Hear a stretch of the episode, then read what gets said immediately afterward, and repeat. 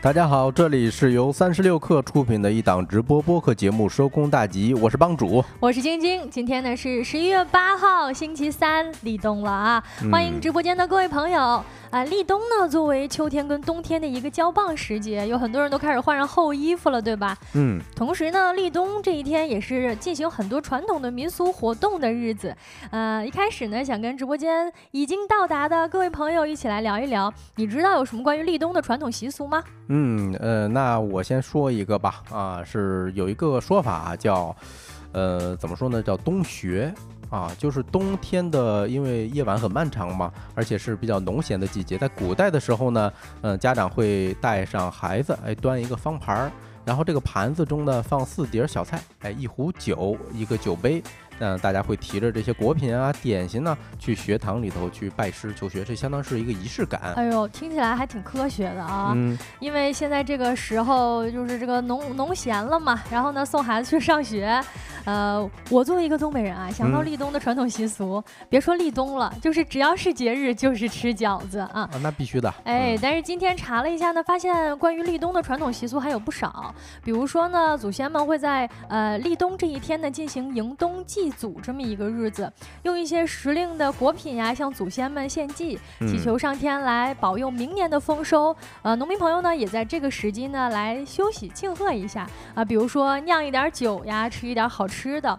呃，宋代苏轼呢曾经说过：“床头冬酿压琼浆”，也就是说冬天呢，因为天气很冷，然后是一个很适合酿酒的时节啊。这个时候因为天冷嘛，所以可以抑制一些杂菌的繁殖。比如说，在绍兴呢，人们就会在立冬开始到第二年立春的这段时间来酿黄酒，称为冬酿啊。比如说什么女儿红啊、状元红啊，都是这个时候封坛酿上它。嗯，就是跟冬学是配套的啊。呃，不过这个冬酿听起来啊，肯定是跟古代的时候它酿造酒的这种环境啊有一些相关的因素。好像像在现在咱们酿酿的酒一般度数非常高，所以说那个细菌滋生的可能性会比较小。你看古代的时候，它只能选择冬天啊、秋天啊去酿酒，对吧？这时候。因为微生物滋生的会比较慢啊，所以会选择冬天。嗯，一提到我们立冬的一些节气呢，啊，这个节气过的习俗呢，我们直播间的各位朋友都开始异口同声的包饺子、吃饺子了啊！看来还是北方人比较多哈。啊，是啊，这个说起吃饺子，我就不饿了啊，因为在北方的时候，嗯，别说是秋冬之交的，咱们今天的立冬哈，任何时候啊，一到过节就说吃顿饺子，啊 尤其是在呃这个立冬的时候啊，就形成了。一个规矩嘛？为什么呢？因为在秋冬之之际，这个交换的时候包饺子呢，是有一个交子之时的一个谐音啊，具有迎冬的这种内涵。同时呢，还有一个东西，大家一定啊，在北方的朋友可能会常吃，就是天冷了嘛，啊，所以会这个吃个涮肉啊。吃着好丰盛呀啊，跟饺子比起来，如果说吃个涮羊肉，好像听起来更不错的一个选择啊。这个在北京的朋友，尤其是好像我听说了一些河北的朋友，也会在过年呃，也会在这个立冬的时候呀，选择吃涮羊肉，用来迎接这个冬天到来的时节。呃，好像南方人呢会在这一天吃一些鸡鸭鱼肉，或者是使用糯米来补充能量。总而言之，就是要吃点好的。呃，像福建漳州呢，也有一些立冬的习俗，呃，来吃糯米。用糯米蒸熟，再春成糍粑啊！吃这个糍粑呢，蘸上白糖啊、花生粉啊，就叫做胶冬糍。嗯呃，也感谢一下咱们直播间的朋友们啊。先是感谢一下拿下首赞的空啊，你们那边立冬的时候有什么规矩吗？另外也感谢豆浆油条，还有一个网友叫 M 啊送出的礼物啊。大家在什么地方呢？啊，大家一般立冬的时候都会吃些什么东西呢？嗯，不过刚才我觉得我们提到的像什么吃鸡鸭鱼肉啊，像吃糍粑呀，可能都是比较旧的这种传统的一些方式了。现在的年轻人呢，肯定有了一些更新颖的方式。但是啊，就分享一个在北京的观察，我在朋友圈有看到朋友去吃这个某知名水饺连锁品牌，发现排大队啊，特别夸张。是，然后我看那个截图了啊，是你中午去吃的话，需要等两千桌。哦，这是什么概念？两千桌，你这得吃到一个月之后了啊！嗯啊，也呃，祝各位立冬愉快。然后在这一天呢，也切记要吃点好的。那在今天的节目当中呢，我们会跟各位一起来聊三个话题。呃，为什么说冲锋衣是打工人最好的医美？美以及爆款短剧是靠什么收割用户日入百万的？嗯，另外我们还会跟各位聊一聊，年轻人为了攒钱，已经开始意外怀孕了啊！我现在脑袋里头全是问号啊！以及最后的一个经典环节，今天吃点啥？嗯，在正式开启这些话题之前呢，让我们先用几分钟的时间进入今天的资讯罐头。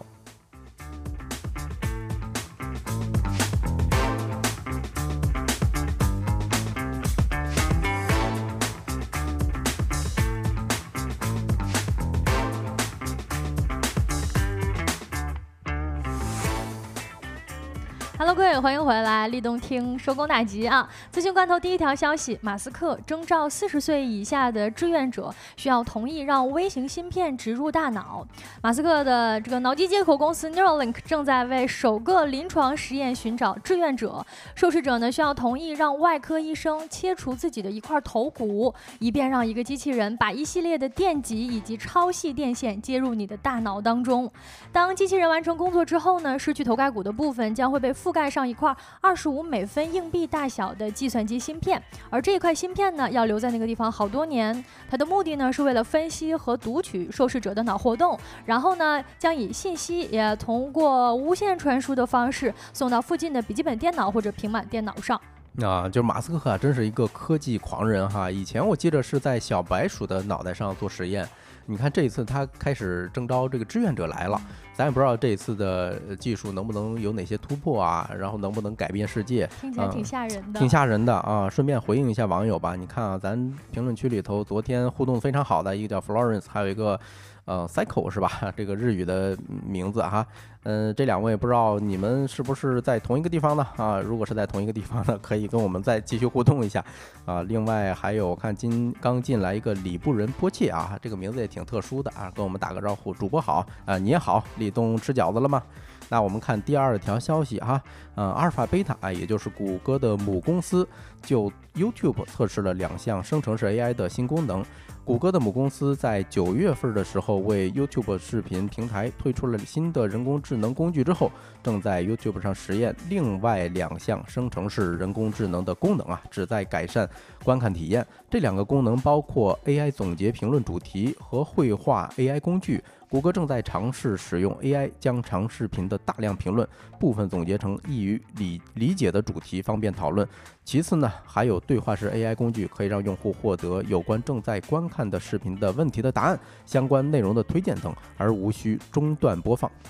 很难评价这个功能对于一个视频平台来说是不是一个好的功能啊？因为现在小嗯破站上面已经有这样类似的呃所谓的 AI 用户，它会帮助你总结这条视频的这个大概的内容，然嗯后就是省流版嘛，直接就文字化了，在评论区，比如说在呃这个第一个时间点呢，他们聊的是这个话题，然后产生了什么样的结论，就几乎吧你放眼望去，你都不太用看那个视频了。嗯，我感觉这么流省下去，这个视频的数据可能不太会好看啊，有些人可能图方便是吧？扫一眼可能就过了。对，嗯看一下是文字版就能看完了嘛？啊，嗯不知道大家对待这个功能是怎么看待的？来看一下资讯罐头第三条消息啊，游戏爱好者们的福音来了。任天堂宣布将要制作《塞尔达传说》的真人电影啊！任天堂呢，十月十八啊，十一月八号呢，宣布将要制作《塞尔达传说》的一部真人电影啊。这个真人电影呢，会由任天堂和索尼影音娱乐公司共同出资，其中呢，任天堂出资超过百分之五十，全球影院发行呢，将由索尼影视娱乐公司负责。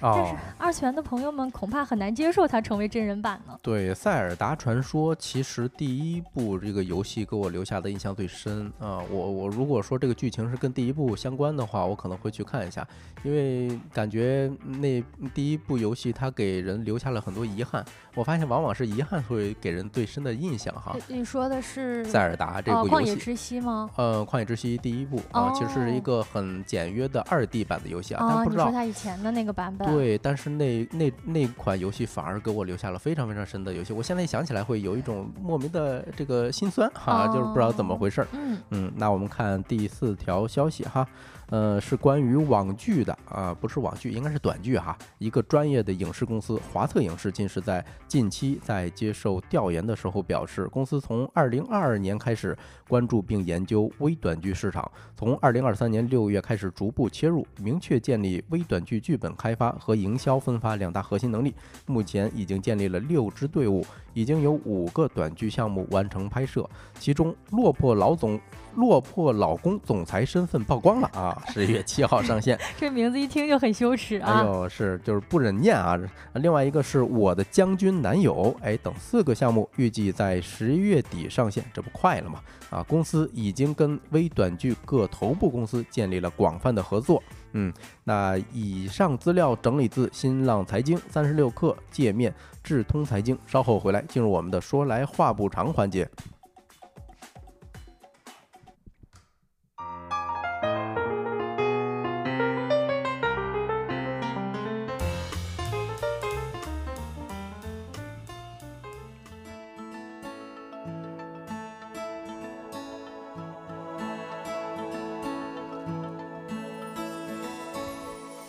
Hello，各位，欢迎回来。收工大吉的第二个环节，说来话不长了啊。说来话不长呢，先跟大家一起聊一聊，呃，冲锋衣啊。在聊冲锋衣之前呢，回应一下我们直播间更在互动的各位朋友啊。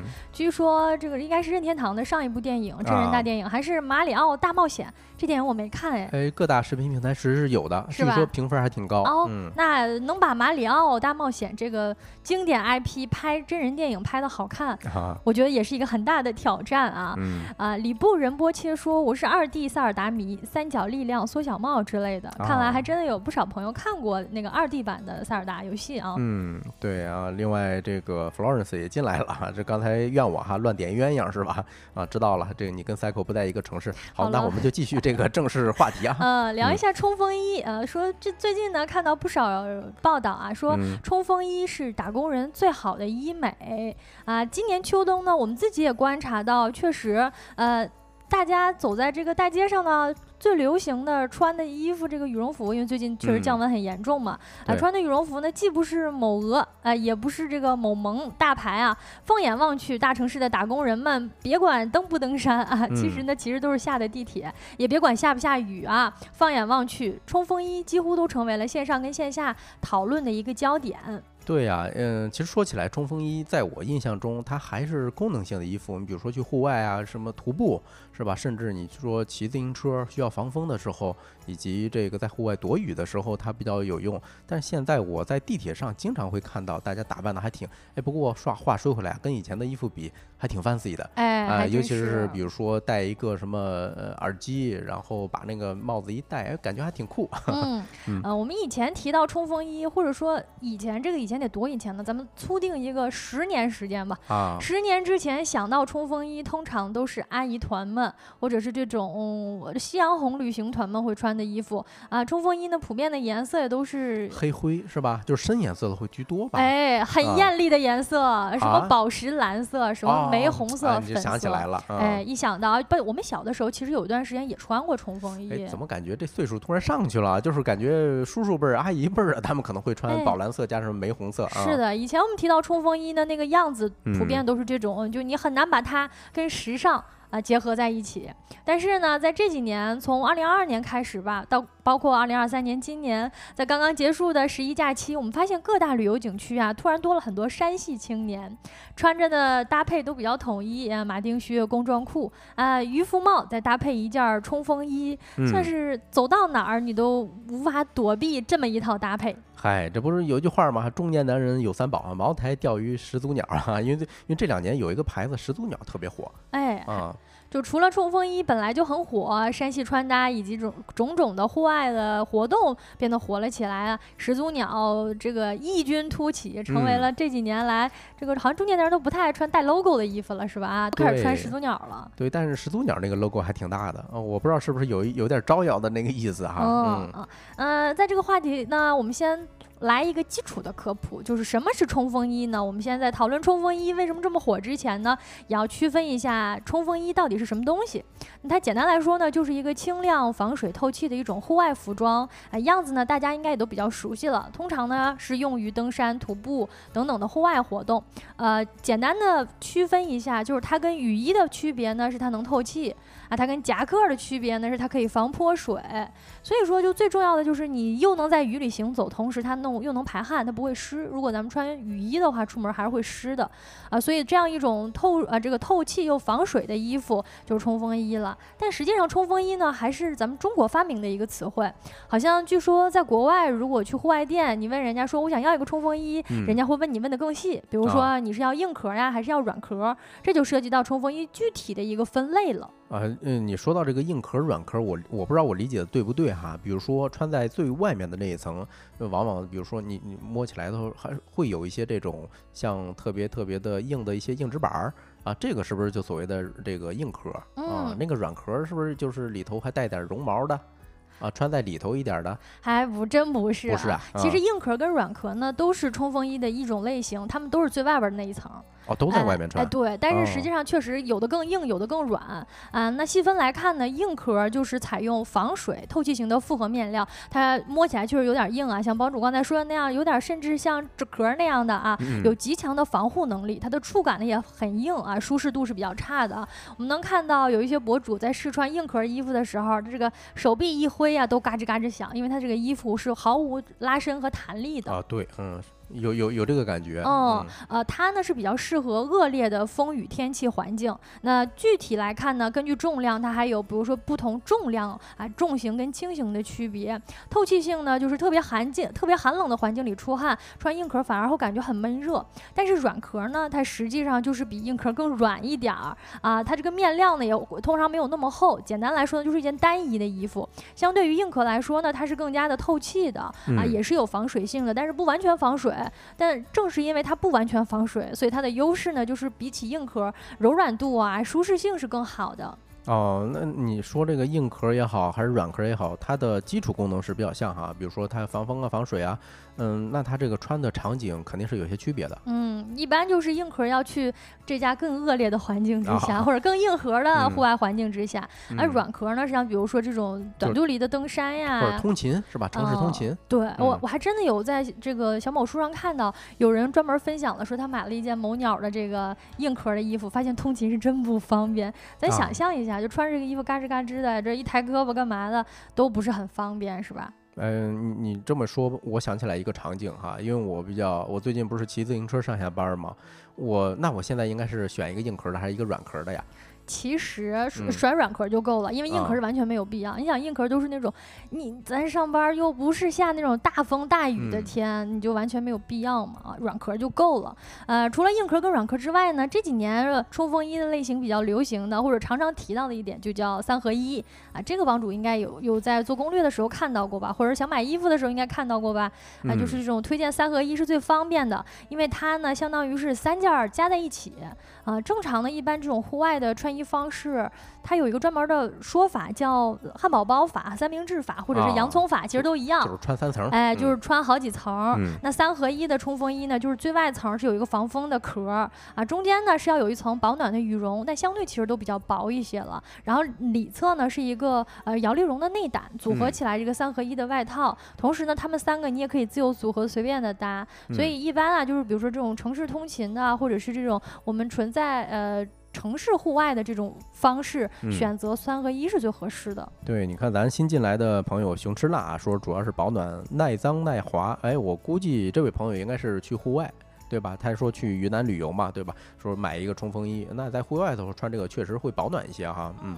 熊 baby 也说，今年冲锋衣的销量那真是大增啊！我们自己作为消费者也能够感觉到啊，各个平台推荐冲锋衣的呃推送也变得更多了，直播间呢也是非常非常的这个好卖啊。对，怎么感觉谁都穿上冲锋衣，然后感觉冲锋衣特别走入了城市里边。以前我们好像不太在城市里边看到有人穿冲锋衣哈。嗯啊，那就回到我们刚才聊的这个分类呢，除了前面提到的硬壳跟软壳之外呢，还有航海使用的航海服啊，它防雨以及水上项目的防水外套，包括滑雪服呀，以及户外作业使用的特殊工作服。广义上来看呢，它们都是冲锋衣了。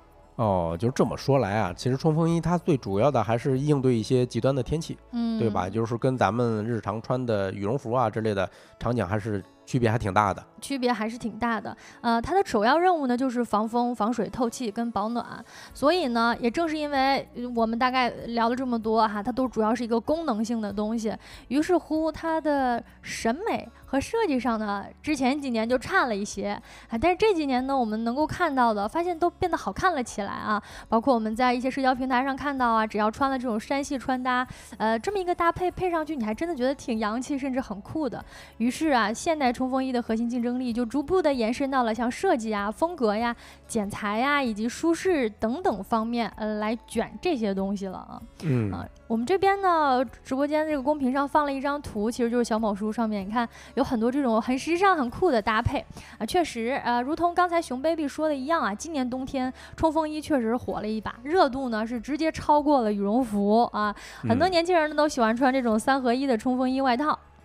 呃，对，昨天其实咱讲那个羽绒服的时候提了一下，因为有一个特点啊，羽绒服是连年上涨，这个价格，呃，已经不是这个平民嗯能够 承受得起的了。嗯，还真是这样。从抖音电商的销售额来看呢，去年的冲锋衣其实就卖得很不错了啊，行业销售额呢破了二十亿，同比大涨了百分之四百五十九啊。今年的一月到七月呢。光某音上面的冲锋衣就卖了十三个亿，同比大涨了百分之三百。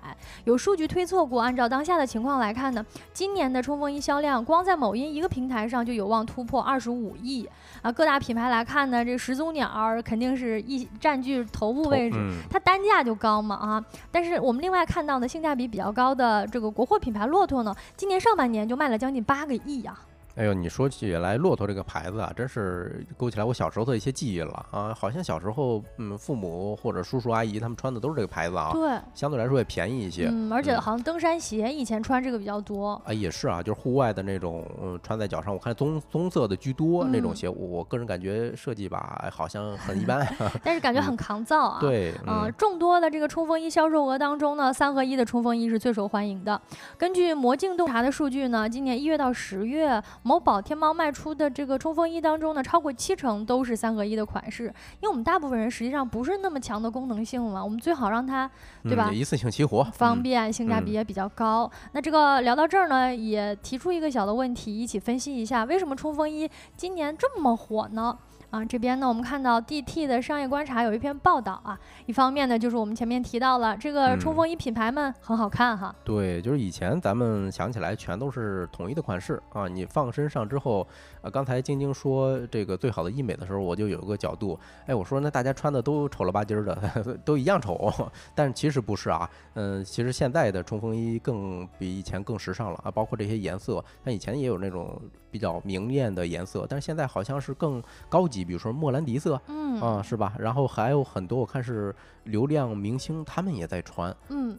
所以会嗯直接把这个潮流就给带起来了哦，而且也不同于我们以前提到的那种什么荧光色呀，呃，自从改成了这种低饱和度的颜色之外呢，呃，我的印象当中啊，小的时候我们看到的那些冲锋衣，它的那个腰型跟版型，实际上也是让你觉得，哎呀，不是很洋气啊。就上半身好像是显着长啊，对，怪怪的啊。嗯啊，但是现在呢，整个从廓形上啊，包括又舒适又修身，就是为什么说它是最好的医美呢？那所谓医美，就是你你谁弄。谁好看嘛？弄上就好看啊！这个冲锋衣呢，对吧？你又可以遮肉啊，整个因为它都是松松松松大大的衣服，所以说你不管什么身材穿上它，都相对来说是比较这个适中的啊。所以说这个社交平台上啊，冲锋衣成为了男人或者女人最好的医美，已经成为了热门的评论跟文案啊啊！某音上面相关的视频最高的点赞也超过了四百八十万。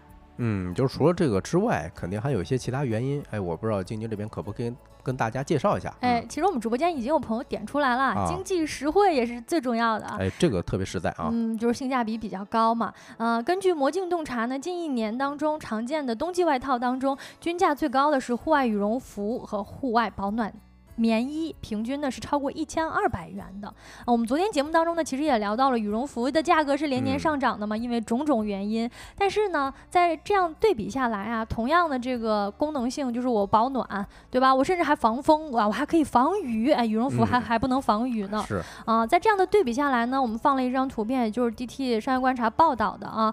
呃，对比之下，冲锋衣的均价才不到五百块钱，比起什么毛呢大衣呀、呢子大衣啊、羽绒服啊都要便宜。所以说，你看我们前面提到的，它又好看又平价，而且它实用啊，对吧？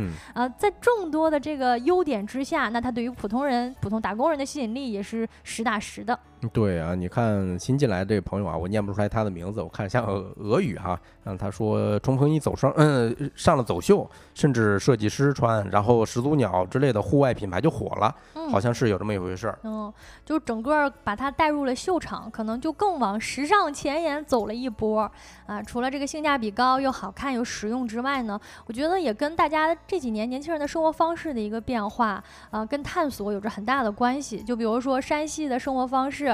比如说这种下了班就要出去徒步啊，徒步也更加受欢迎了嘛。嗯，那整个这种穿上这样的衣服，它本身也提供了一种松弛感的感觉。呃，对于像除了这种登山之外的专业户外运动，那像什么骑行呀，像帮主比较喜欢啊，骑行的时候可能要想要挑一件这种防风的冲锋衣。那比如说这种打工人周末呀，甚至这个周五下了班就可以出发，周末去这个。城郊的一些户外地方露营啊，那你其实也可以穿一件冲锋衣，所以本身来说，它的这个城市跟郊外的这个边界变得更近了。对我刚，我觉得你刚才说的一个词儿特别好啊，就是这个松弛感。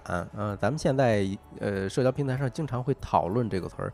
其实现在大家都在追求所谓的这种松弛感嘛，或者说，嗯，就是类似于咱们在夏天的时候，很很多人都穿着睡衣直接上大街了，或者穿着拖鞋，是吧？是一样道理的。嗯，这有这样的人吗？有人有人在夏天的时候穿着拖鞋跟睡衣上大街吗？你你面前就有一位啊，真的？你怎么了？这个世界没有你喜欢的人了吗？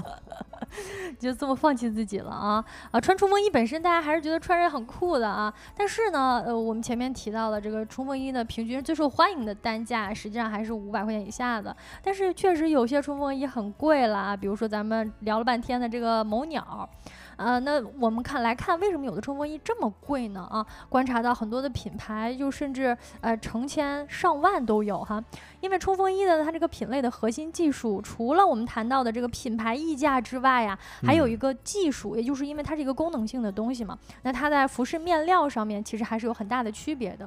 面料的防水透气指数越高，就是它越防水，其实它就越难做到透气嘛。对。但是如何能够做到既防水又透气啊？这样的面料就能够。导致它的这个冲锋衣的专业性就更强，能够抵挡更加极端的恶劣天气。嗯，其实大家支付的这种所谓的几千块、上万块的溢价呀，很多都是买了人家一个技术壁垒，对吧？啊，因为就是人家研究出来这种面料。对对对，啊，这个比较有名了，就是 Gore-Tex 嘛，啊，哦，经常见。对对对，经常见，而且经常也提到。其实我以前还一直不太理解，我说这是一个牌子吗？怎么我我没有见到这个牌子的冲锋衣呢？啊，后来研究了一下，其实呢，呃，各个呃比较好的或者中高端的品牌呀，都是买了他们这个。科技面料品牌的面料拿过来做我的设计或者做我的衣服。然后我们前面提到的这个始祖鸟呢，实际上它就用 Gore-Tex 是比较多的。呃，实际上呢，其他的品牌也都有在自主研发面料啊，丰富这个相关的产品线啊，比如说猛犸象啊，比如说这个 Patagonia，还有哥伦比亚等等，也都有不同科技的面料工艺。但是目前呢，占垄断地位的还是这个戈尔公司的 Gore-Tex 专利面料，也就是大家最常看到的这个名字。我细分来看了一下。发现这个面料本身，就这个 Gore-Tex 这个呃品牌的专利面料本身，它还分好几种，比如什么重型、轻型、Pro 啊，什么呃乱七八糟的，那肯定就对应着不同的价位嘛啊，因为它在垄断的地位，所以说它还是呃这个价格还打不下来。嗯，所以说嗯这么看的话，各大冲锋衣品牌它其实有很大一部分成本也是支付给了这个面料公司，嗯，而不一定说他们全装兜里头了。哎，是这样啊，呃，但是呢，如果拿到我们自身来说，作为消费者，我们大部分可能就是城市通勤，你说你有没有必要用得到这么高端的面料吗？咱们出门也不是有那么大的雨，也不是有那么大的风啊，啊，大家更多的可能是在公司到家这个两点一线的时间，甚至去山也是相相对近的，啊，比如说这种城郊的山也没有那么恶劣的天气，对吧？那出门的时候呢，随就是随便买一件自己觉得合适的冲锋衣，我觉得就好了。像网络上比较流行的这种户外品牌的鄙视链，我觉得大家看一乐就好了。咱们穿一个衣服嘛，何谈什么被不被鄙视呢？啊，咱们就挡个风而已。更何况在上班路上的这个风浪，更多的是在大家的心里，而不是身上。哎呦，太扎心了，这话说的。那 这个话题我们聊到这里，接下来一个话题呢，跟大家一起来聊一聊最近爆火的这个短视频平台的短剧，到底这个生意做的有多大了。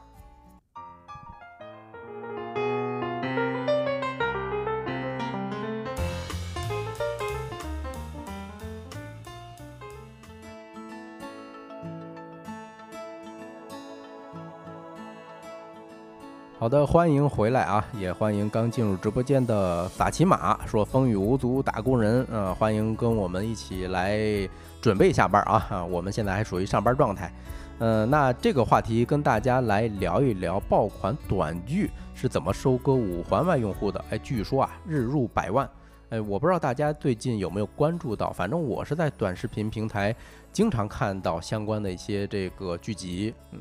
嗯，在短视频平台上，好像感觉我不知道是不是原来这些卷网剧的人都开始卷短剧了，明显就是作为一个重度短视频用户。我刷的时候就感觉现在这个质量实在是太高了啊！啊，就是拉升了整体的水平。呃，对，感觉卷的不行了，因为很多画面呀，你就感觉首先它那个设备是极其专业的，然后剧情呢也越来越不像以前那种随意拍摄了，是剧情也是越来越有讲究了，啊，刷的也越来越多了，不知不觉呢就会把你吸引进去，然后看起来个没完没了。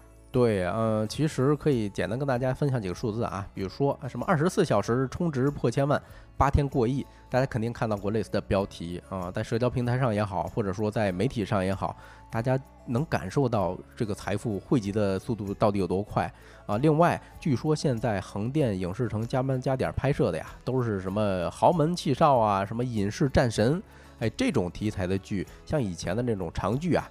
很多都不开工了，嗯，对，嗯，感觉听起来是那种网网文、网络爽文的这种类型，哎，是，呃，甚至这个剧夸张到什么地步？呃，我前阵子才知道啊，我们家用的洗发水儿，就是我们家属在某音这个短视频平台上看到了一个短剧，被种草，结果他买的。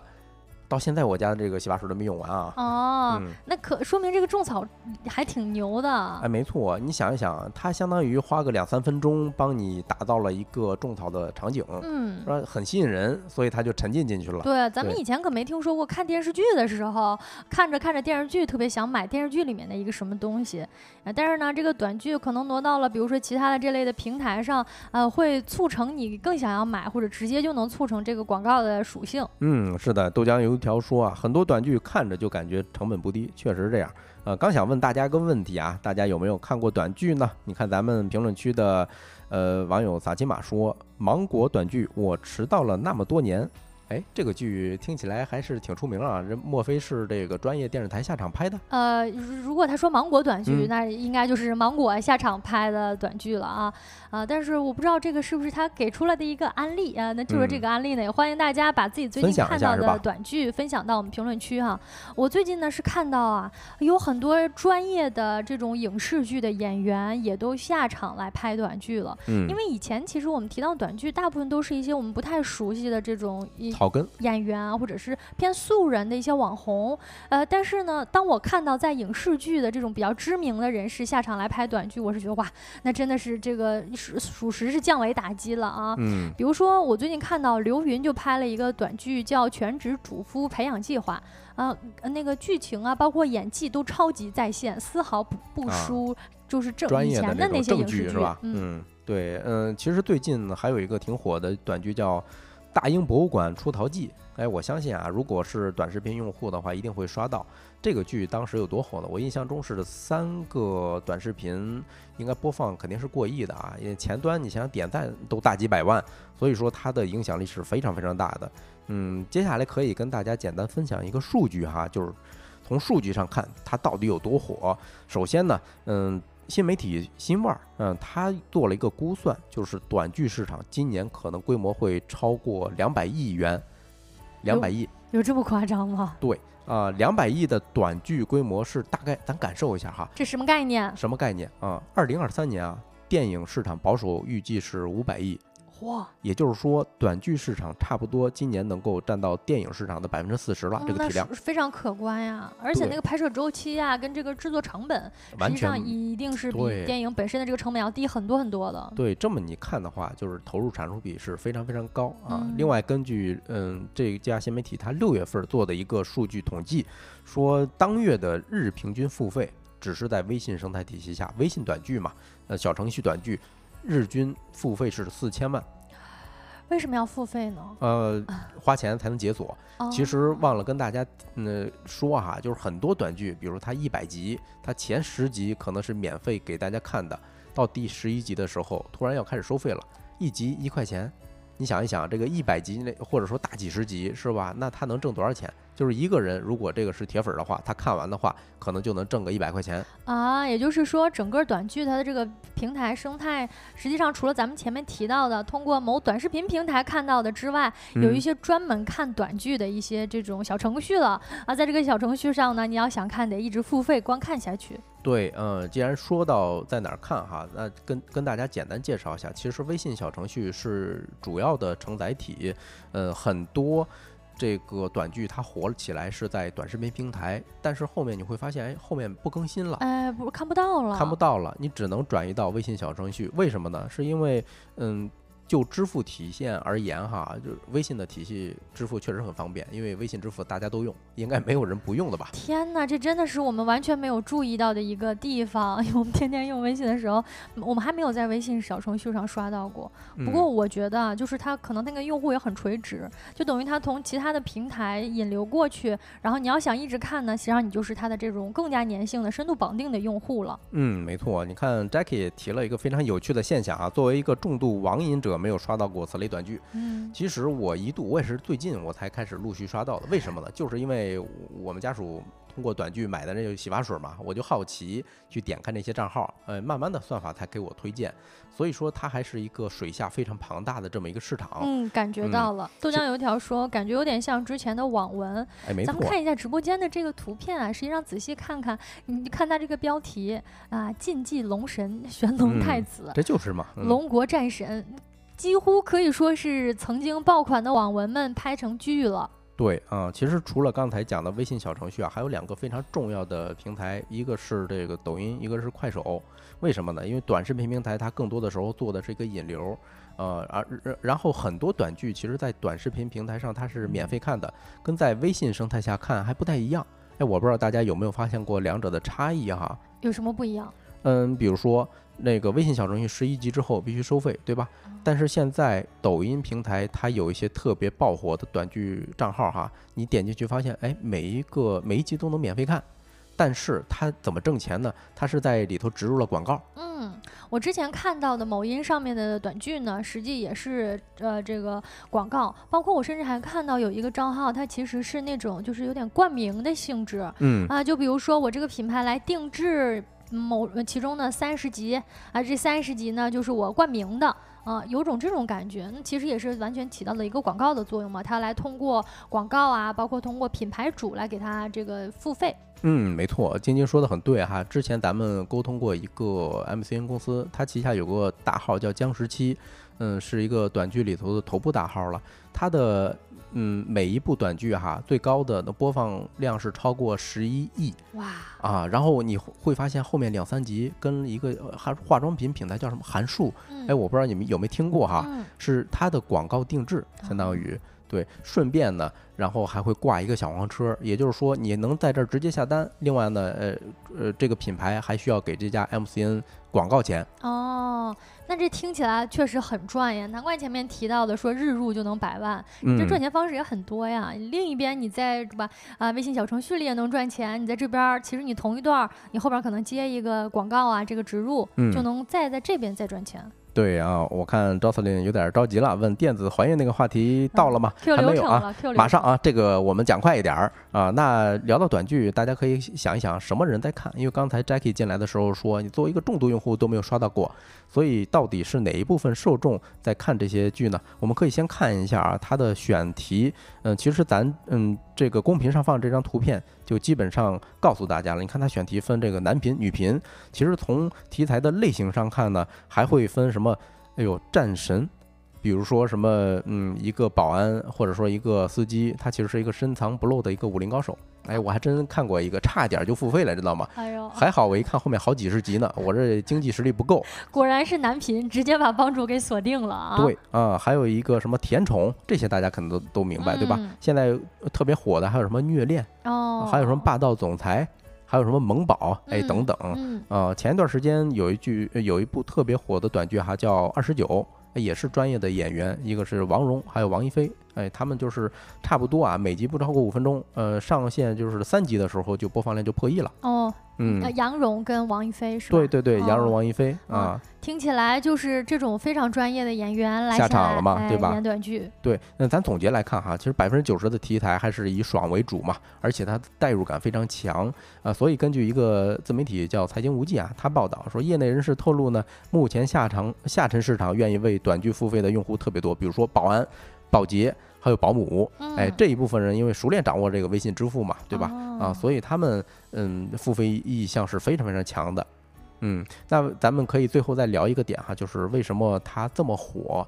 哎，我觉得这个咱可以一起互动一下啊。晶晶觉得呢，为什么现在短剧突然就火起来了？呃，我感觉首先是因为就像我们前面提到的这种专业的演员，包括呢背后能很多的这种专业的幕后团队啊，从嗯摄像啊到剧本本身，让短剧这个类型，让这个内容类型变得更加更加的专业了啊！你等于你你用降维打击，就是你在这个生态内符合它的一个打法，就是可能一两分钟内，对吧？你就疯狂反转，啊，嗯这个 疯狂这个吊胃口啊，疯狂埋伏笔啊，让你看下去津津有味儿的，你不知不觉呢你就看下去了。同时它还在微信里面，那如果在嗯微信里面，你的这个呃，你的这个就是自我保护意识，啊，就比较容易滑进这种那个短视频里。对对对，呃，另外还有一点哈，就是因为短视频时代嘛，其实大家早已经养成了这种碎片化看短视频的习惯，所以说它这种商业模式也好，或者说内容呈现的模式也好，是非常非常丝滑的。嗯呃，也导致它很能挣钱啊。现在其实除了刚才咱们讲的什么直接内容付费，或者说直接挂一个什么广告、小黄车等等的以外，现在人家出海做的也非常棒啊。哦，对，嗯，比如说我看刚才咱们群里头有一个朋友扔了一个霸道什么霸总出海的这么一个选题哈，嗯确实，哎，根据这个出海短剧有一个 A P P，嗯，它巅峰时期啊，差不多全球的日流水在二十七万美元，也就是说小两百万左右。嗯。不过我我也看到了这个相关的报道啊，嗯就是实际上就是咱们这一套呢，因为咱们我觉得在国内已经迭代了非常多次了，嗯就现在整个制作短剧的这个制作团队已经非常专业和流程化了。对啊、实际上国外是一个完全待开发的市场啊。如果如果我们套，就人性本身是类似的嘛，就大家都爱看这种狗血啊、这种反转啊、这这种逻辑的视频，你拿出去拍，肯嗯定在海外就是疯狂捞金。哎，没错。最后咱们简单提示一下风险吧，因为咱聊这么多，别让大家以为啊这是一个特别好进入的这么一个市场。首先呢，因为嗯短剧能不能挣钱，取决于它是不是爆款。有一个从业者说的特别好啊，就是剧如果是好的话，它真赚钱；但是嗯你剧好不好没法预判。哦所以你你想一想，这也是做内容所有内容领域创业者一个老大难的问题。我还以为它的优势跟所谓的我们前面提到的那种制作成本更高的剧比起来，就在于它可以试水嘛，就我可以随便，比如说我先放出来嗯十集，那十集嗯加到一起可能也就十五分钟、嗯，啊，来看这个效果好不好。如果市场反反响不好的话，可能就砍砍掉了。对对对。另外一个，你看啊，它能不能火，很重要的一点在于你有没有买量啊。据说啊，就是小程序短剧的这种投流市场已经达到了日消耗是千万级别。嗯然后更夸张的是，字节它有个监测数据显示，嗯、在字节体系下，短剧的投流啊，就是说花钱买流量啊，一年的流水大概是一百八十多亿元。哇，你想一想，这个成本是有多高？那就证明他一定能赚的，就是更更更更多了。呃，对，如果他火起来之后，它的利润体量会比较大，但是它的成本啊，据说百分之七十以上的这个钱都是因为呃这个流量是因为你花钱买才得来的，嗯，所以它这个利润率是比较薄哈。嗯，呃，另外一个就是尺度问题了。呃，有时候说实话，我点开这些小程序的时候，发现有些有点擦边儿啊，所以你这个就很危险，一不小心有可能你整个小程序就就封掉了。对，呃，所以我感觉啊，短剧是在悄悄长大的这么一个行业，包括刚才咱们朋友们也说了啊，就是作为日活用户都没看到过，呃，很长一段时间没有出现在大家的这个视线范围，但是看体量还是很诱人的。嗯，不过最后呢，还是提醒一下大家，入局需谨慎啊。嗯，那下一个话题来跟大家聊一聊，年轻人为了攒钱开始电子怀孕了。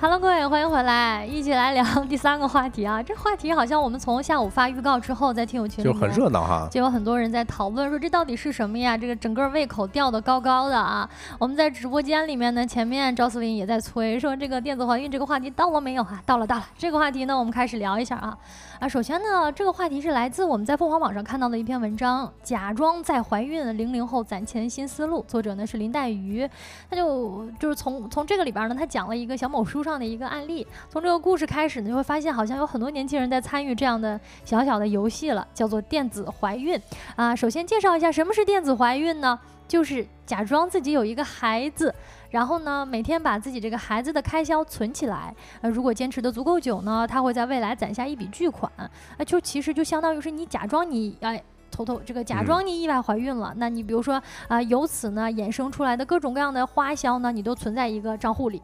哦，哎，我你知道吗？我看这篇文章的时候，我感觉这个精神状态 很分裂呀，是吧？就是为了攒钱，你还要假想一个，哎呦，我是怀孕了，我需要花这笔钱。反正我第一感觉是有点这样啊。哎，听起来，但是还挺有意思的哈。啊，首先呢，这个零零后小丁他自己在上网冲浪的时候呢，突然得到了一个灵感，决定呢做一个虚拟养娃存钱博主。因为他当时刷到了一条视频，这条视频呢当中在讨论假装养娃存钱养老的一个可行性啊，就比如说。有一个网友，他就开了一张只进不出的卡，然后呢，在自己的身边找了一个妈妈作为模仿对象，就比如说啊，这个帮主啊，就是帮主，比如说小帮他妈说，小帮他妈说给小帮报了一个围棋班啊，花了六千块钱。啊，我听说了之后，我就存六千块钱进去，那你这样陆续存下去呢，就你就能够把很大一笔钱给存下来吗？你说养个孩子那得花多少钱呢？哦，就不仅是可以假装怀孕，也可以假装给自己找了一个，给自己找了一个妈，是吗？是这种感觉吗？就是，哎，我是一个孩子，我我为了养把自己养大，哎，我需要这个多少多少钱。呃，也也不是，也不是，就是单纯的假装自己养一个孩子嘛。就你找一个参照，你找一个参照体系，他每天存多少钱，你就存多少钱。啊，小丁呢，这第一条帖子呢，我们也发在直播间的公屏上啊。啊，他这个话也说的很有意思，就是假装养娃第一步。今天你突然发现自己恶心想吐啊，然后呢，看了很多电视剧的你就大胆猜测自己可能是怀孕了，于是下单了验孕相关的东西啊，买了很多份儿啊，为了确定这个不存在的孩子，花费了三十块钱。于于是啊，玩家请往你的账户里存上三十块钱。啊，你就按照这个逻辑呢啊，从一开始到这个开始备孕买叶酸啊，存上多少多少钱。啊，再到决定生这个孩子，然后呢开始给自己补补一些身体啊。啊，今天呢我要吃一顿鲫鱼豆腐汤来补身体，然后存比如说这个五十块钱一百块钱，根据故事的剧情不同呢，每天存的钱是十块到二十块二百块钱不等，每天更新，那他的这个关注者呢就会跟着他一起存这个钱嘛，把钱。存起来，相当于给自己多一个储蓄金。哎，你这么说还真是，我刚想提这个词儿，这这不就是跟呃这两年国家一直在推的个人养老这个制度很像嘛？是吧？就是提嗯提醒大家，这个年轻的时候啊，你可以往这个个人养老金里头多存一些啊，到以后就可以养自己了。哎，其实就是因为就大家把这个钱存起来呢，虽然说没有这个不存在的孩子，但是你确实有了这个不存在孩子给你留下的钱呀啊，这个钱呢你可以用来给自己当养老金啊。于是这个帖子呢一下就火了啊，在她这个假装怀孕的第十天的时候后呢，粉丝也从几十个涨到了几万个，很多网友呢跟着他一起攒钱，并且在评论区呢晒出自己的转账截图。啊，在他的爆火之后呢，啊小某书上也诞生了非常多不同版本的假装养娃博主。啊，有的人呢是富养版啊，就是你每天得吃一些进口的保健品啊，然后呢要住私立的医院啊，甚至你想啊月子中心，那可能就是动辄几十万上下就出来了。但是你可以根据它的剧情呢选择不同的攒钱金额，丰俭由人。呃，你说这丰俭由人还真有点让我感感触很深。那他要是说住一个月子中心，动辄几万、十几万，他兜里得有这钱啊！啊，对啊，是吧？你像我这种，我假装我也假装不来。嗯，是啊，而且这个整体的它的这个剧情啊，现在才到五十多天啊，你就真的比如说到怀孕后期，真的比起真实的怀孕费用的话，相差真的是非常大的啊，九牛一毛。比如说有宝妈就晒出自己的一个孕期账单，我今天在搜这个话题的时候呢，我发现其实小某书上已经有很多宝妈把自己呃这个养娃带娃的全过程都是发出来了，就是说我这这天花了多少钱，这天花你们自己去抄作业吧，就你完全可以按照这位妈妈的她的这个账单记录来。自己去这个存自己的一个定，我都感觉有点像定投了，但是它没什么利息啊，利息不太高。但你等于就是你定期给自己存一笔钱，就是每天都要存，因为养娃嘛，对吧？你有一个孩子的话，你确实每天都要花钱。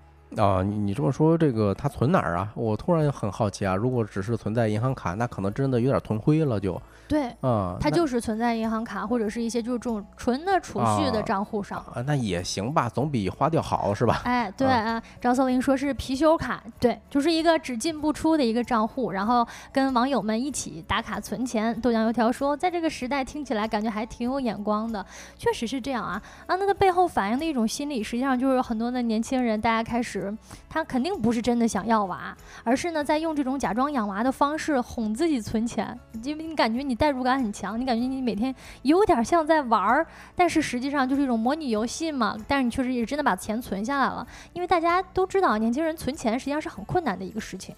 嗯，你看咱评论区有高端人士啊，说是定投美股基金的，哎，但是我们绝对不会是做什么任何投资建议啊。我是一个资深老韭菜，这个难度确实很高的。嗯嗯，那这一类的模拟游戏呢，后来也出现了不少的变形，呃，从假装养娃呢，也衍生出了什么假装和男男高中。啊，这男高管男高管谈恋爱啊，比如说那个假装养小猫养小狗啊，包括什么假装自己是女明星等等的这个假装的剧情啊，养小狗其实我觉得比较好理解了，因为前面那个呃就是就是假装自己真的怀孕了的话哈，还是有很多网友觉得说，哎呀，这个存过存了几个月。或者存了几天，发现实在太贵了，这个娃我不养也罢，我就不存了啊。但是养狗呢，感觉好像更真实一点，因为大家知道，就是养狗的朋友，你每天可能要买狗粮呀，带狗生病啊，说看病啊，花销还是有一笔花销的，更加适合大家这种轻量级的储蓄方式。哎呦，我突然有点羡慕没有养宠物的朋友们啊，因为我真养了宠物，是吧？对，这些钱我必须得出呀。哎，那你给我们列一个账单，我们就照，我们就来照着你存，是其实也能感受到一下哈。呃，在社交平台上呢，就有这种养小狗的博主啊，这个剧情呢也是每天给你设计一个剧情。第一天呢，好吗？啊，你在救助站领养了一只可爱的小狗啊，然后呢，给它买了很多的这个宠物需要用的东西啊，比如说防水垫儿啊，比如说饮水机呀、小玩具呀，啊，狗。狗粮啊，等等啊，那第一天呢，你就要向这个账户里存上一笔钱啊。还有很多朋友呢，选择了这种更高级的方式，比如说还车贷或者还房贷。哎，就是虽然我们自己没有车贷跟房贷，但是呢，我想可以就是选选择几个小账户，然后假装自己每个月要还车贷要还房贷，其实就是存钱嘛。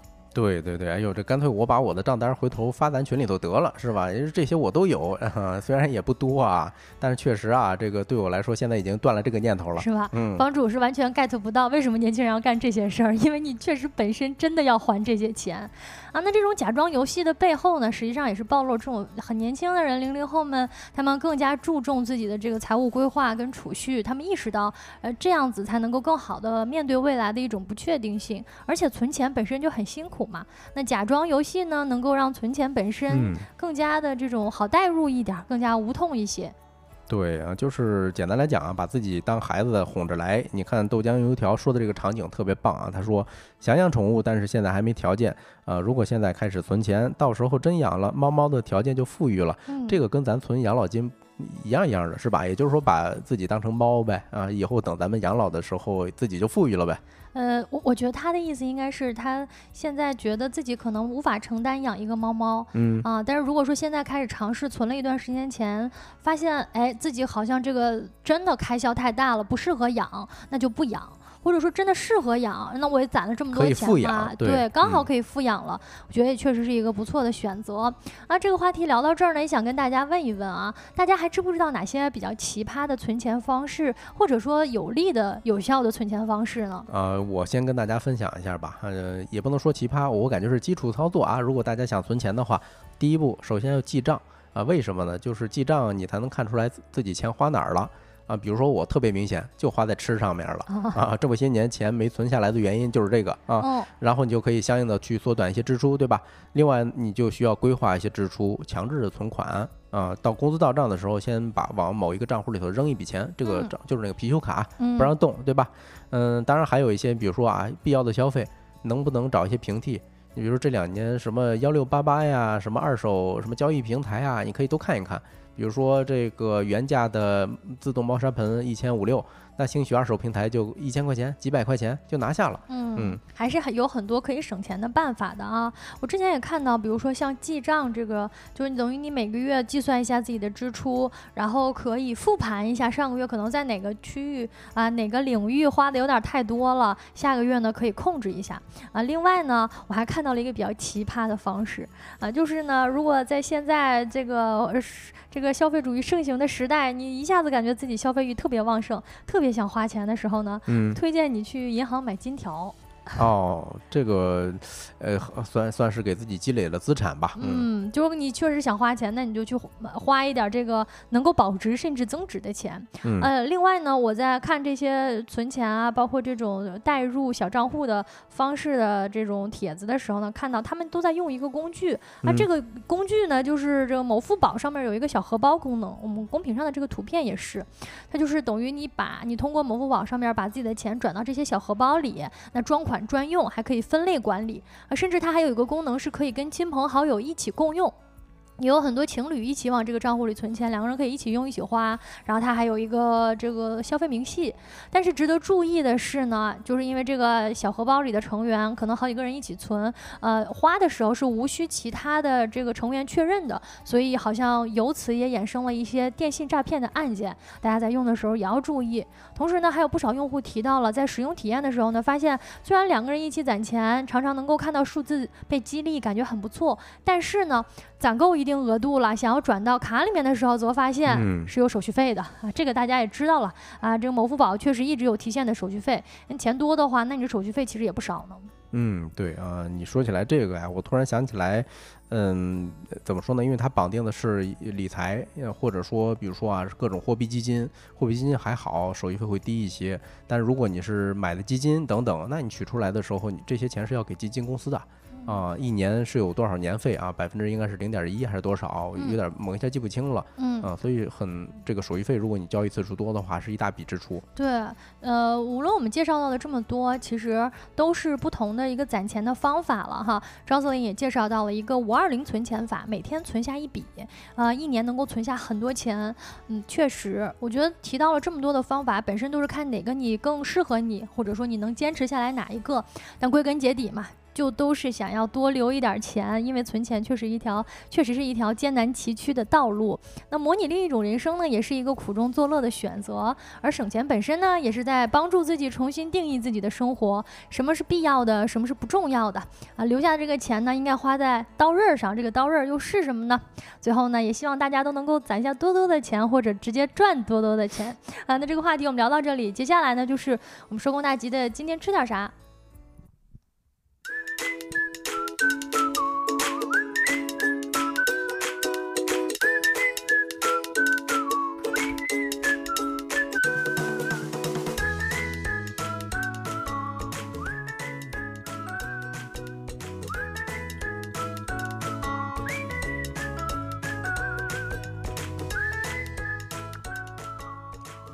好，欢迎回来啊！那咱就进进入今天最后一个环节，吃点啥？那我就直奔主题了啊！今天是粤式打边炉。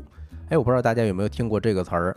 嗯，它其实呢不是一道菜啊，嗯，更像是一种饮食的方法啊。什么意思呢？在广东啊、福建的地方的时候，打边炉意思就是坐在火炉旁边涮东西，其实就是咱北方的涮锅嘛。啊，就是火锅呗。对啊，这个打还挺形象的，就是嗯，有很多动作嘛。嗯，比如说哈，在广东人眼里头可能代表着涮，然后这个边炉呢，你可以理解成火炉等等啊。其实这两年北京有个特别火的这个专门打边炉的。菜系叫什么花椒鸡，我也不知道这个晶晶有没有吃过哈。嗯，有吃过猪肚鸡，其实也都是嘛。哎，就这一类的粤式啊、港式的火锅啊，原来打边炉其实就就等于是在那边吃火锅的意思。对，其实就是涮火锅啊。第一次在广东，这个同学们叫我说：“哎，咱们去打边炉。”我说：“打谁？打谁？边炉是谁？边炉是谁？是吧？怎么了？对啊，你看蒲公英子这个发了这几个表情包啊，说明他还是对这个比较有感情的。对，确实啊，因为有一种。说法在广东，广东第一这个过冬的第一道第一顿饭应该就是这打边炉，嗯，可能也是一个比较适合立冬时候去吃的。是啊，那个熟悉我的朋友也可能也知道啊，我特特喜欢黑帮电影啊，那个《无间道二》里头就有一个特别经典的，就是几个黑帮大佬坐在。呃，就是打边炉的时候啊，商量着怎么分家啊，就是你那个你家嘛，要分家的时候，是吧？非常精彩，听起来就很热闹，就是一边吃着，然后一边在商量一些这种风卷云涌的非常这种深深邃的事情。嗯，你看孙尚宇我说周末试试啊，可以试试啊啊，这个北京的话是有花椒鸡，嗯，其实你看咱中国这么大，对吧？火锅文化其实各地都有，嗯，川渝的就不用说了嘛，牛肉的呃牛油的这种麻辣火锅，北京的老北老北京的铜锅涮肉。嗯，但是广式打边炉呢，我感觉是最养生的啊。吃过这么些火锅，嗯，大家有没有尝试过或者吃过打边炉呢？呃，这个除了呃村上与我说周末要试一试以外啊，我看蒲公英子发了这个表情包，你也可以给我们推荐一下嘛，对吧？不，蒲公英子是广东地区的朋友，对吧？对啊，我们老听友了，也是我们听友群的 C O O 啊，他肯定有很多关于打边炉不同的吃法以及这个打打边炉的推荐。我们北京这边见到的实际上就是花椒鸡是最多的了。嗯，呃，然后提到的话，一般都是就粤式跟港式混混到一起讲嘛，但实际上东西呢都是一个东西，都是一个东西啊。吃起来呢，你感觉反正不同于咱们以前提到的，更像是汤啊，你就感觉特滋补，吃起来。是的，它的汤底儿加好像还是要钱的啊，一般是这样。如果你要是选这种不要钱的店呢，他给你加的是某种鸡汤啊。其实是它，因为它那种汤是浓稠的嘛，黄黄的，然后加了花椒熬的那个胶质比较浓哈，鸡肉底儿对。嗯，反正我的印象比较深了。像我上大学的时候，因为在广东嘛，就对我们来说是穷人乐，哈哈，能吃得起的无非就是喝碗茶。对吧？吃那种各种点心，另外就是这种打边炉了，人均二三十。哎，比如说去这个专门打边炉的店里头吃这么一顿，还挺实惠。真的吗？只要二三十就能吃吗？对呀，嗯，关关键我感觉那个可能科技与狠活比较多啊。那我们当时吃的，是那个锅很小小的一个吗？嗯，也是一个大锅。大锅是吧？但是我感觉在北京，其实我们吃到的，包括去的店，人均都还挺高的。嗯，怎么着不得一百五以上啊？我觉得比老北京涮肉还要贵。是，嗯，因为咱们这边流行的是花椒鸡火锅哈，呃，那本身食材就比较贵啊。另外，它涮菜的顺序跟咱北方特别不一样，这也是我刚去的时候很不习惯的一点。比如说，咱们吃铜锅涮肉的时候，因为是白水煮的，对吧？所以先下荤的。甚至有时候会专门点一盘羊尾油，嗯，润一下锅嘛，润一下锅，或者嗯说叫肥肥锅，对吧？让锅里头有油水，你后面再涮青菜的时候会好吃一些。嗯，但我第一次吃的时候，我广东同学直接下筷子放一个香菇，我说你干嘛？他说，哎，你在我下锅底，对，但是他说我们这儿想吃什么就吃什么。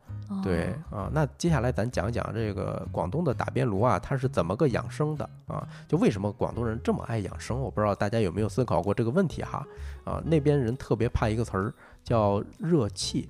啊，其实就是咱们北方说的上火嗯啊，甚至我嗯，大学同学就跟我开玩笑说，哎，我你知道吗？我们广东人如果热得了热气之后就要死掉了啊！当然他开玩笑的哈，哦，对，所以每周都要喝凉茶嘛。嗯哦，你看蒲公英子也说了，气候的问题嘛，气候的问题导致他们反正更注重吃，啊，嗯。更注重吃的健康，对，吃就是吃的养生，是的，是的，因为古代说那个岭南地区有瘴气，其实就是一些湿气呗，在人体里头，嗯，聚集久了之后，会容易生各种各样的病。嗯啊，所以那边会喝各种各样的热汤呀，还有一些草药草药汤，就是所谓的凉茶哈。嗯我回想我小时候第一次去广东地区的时候，我喝那个凉茶，嗯，我都就是我都震惊了，我没有想到像嗯中药一样，就是难怪他们天天都能喝这么难喝的东西吗是？是真的喝这个中药啊，真可怕。跟跟咱们喝的某老吉 那个还不太一哎样。因为我们的概念就是某老吉已经做了很大的一个市场宣传，就是它应该是甜甜的，没有想嗯到他们天天喝的那个实际上是非常养生的味道啊。对，就是为了嗯跟这把火对抗啊，嗯，广东人用尽了本领，比如说挖种挖掘各种各样的这种药材，嗯。然后还有各种各样的新鲜的食材煲靓汤。啊，那边有一个说法叫老火靓汤，哦，它一定要慢慢的咕嘟啊，基本上就是下去之后那就不掀盖儿了，一定是一次一次成型的哈。嗯。然后就把这个模式复刻在了打边炉的这个锅底儿上，啊，其实说起来这锅底儿标配嘛，就是老母鸡啊，加上什么红枣、枸杞等等，这不就是咱们日常喝的这种煲汤的这种习惯嘛？啊，在广东当地可能会比较常见哈。嗯对呃，当然后面又衍生出来了什么冬瓜薏米呀、什么萝卜羊肉啊，什么山药茯苓啊等等，哎，还有一个比较经典的，可能大家很多都吃过啊，什么玉米猪骨。嗯，听起来就是吃这个打边炉的时候呢，就能喝它的汤。嗯，没错啊，基本上就是清热下火啊，什么补血呀、祛湿啊等等，呃，基本上没有所谓的这种最正宗，哎，全凭当季的食材，还有当呃当天厨师的心情了啊。呃，另外呢，打边炉现在也不局限于一锅炖的这种形式，还出了很多这种爆品的单品啊，比如说这个各种煲啊，比如说咱们现在周边也有了，呃，什么羊肉煲，还有这种牛杂煲等等的。其实也是属于炒嗯打边炉的一种啊，里里头会集合各种各样的材料，比如说什么牛腩、牛杂、什么羊肉、萝卜等等。哎，你看蒲公英子说了一个白粥底火锅，哎，不知道大家有没有喝过这个哈？其实北京现在也有，大望路嗯就有。呃，在这边呢叫雾米粥火锅，哦，它是把那种大米，哎，某一种米吧，就是熬的，就是米粒儿已经消失了，嗯完全是这种大米汤，嗯，然后再下，比如说鱼片儿、牛肉片儿啊，各种各样的肉类，特别特别的棒，特别嗯特别的鲜吧。我之嗯前也是吃过一个海鲜粥底火锅，哎就是粥就叫粥底火锅，然后它嗯里面涮的实际上是海鲜。我们开始吃的时候觉得难以想象，但实际上还是味味道很鲜美的啊。它把那个粥都就是包到那种完全就是味道就已经进去了。是嗯你说了一个特别特别关键的点啊，就是广东那边是最讲究的一个食材的新鲜嗯啊。你比如说你刚才说这个海鲜粥底，嗯另外还有这个鸡鸭、牛羊肉，甚至他们讲究那种刚从屠宰场拉出来的那种，是吧？呃，可想而知有多新鲜啊！就是嗯靠山吃山，靠海吃海。听起来真是一个非常多好吃的地方。嗯，对。另外，它的蘸料，哎，我觉得还挺简约啊。就比如说呃那边的更常见的是那种酱油加上这个花生油嗯啊，扔几个辣椒圈儿。如果你要是能吃辣的话，哈，嗯，再浇上一勺这种烧的冒泡的这种花生油，然后让它激一下那个味道，哎，这个就是蘸料。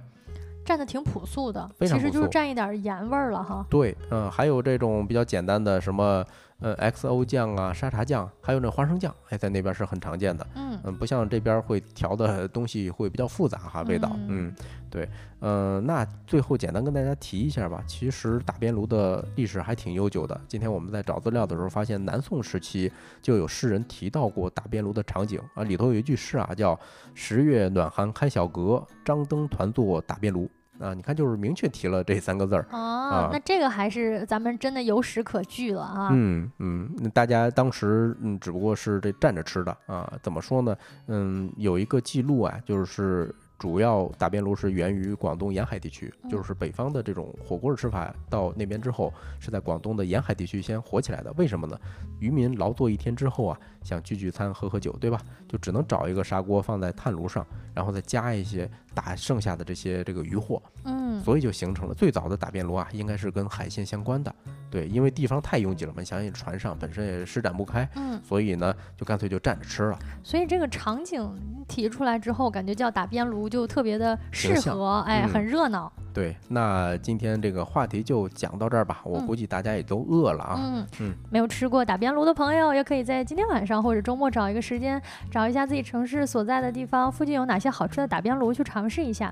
那今天呢，我们推荐的就是这样啦。以上就是今天直播的全部内容了。如果你有任何的话题投稿或者想要了解的事情，你都可以通过小宇宙 APP 找到我们的小助手微信，我们会拉你进我们的听友群。嗯，太阳下山了，你什么都没错过。我是帮主，我是晶晶，期待明天的十七点四十跟。各位再见面，祝大家收工大吉，收工大吉，拜拜。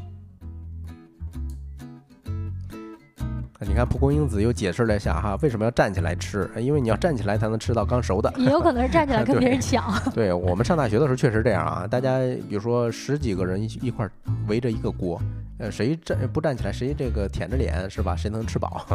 对。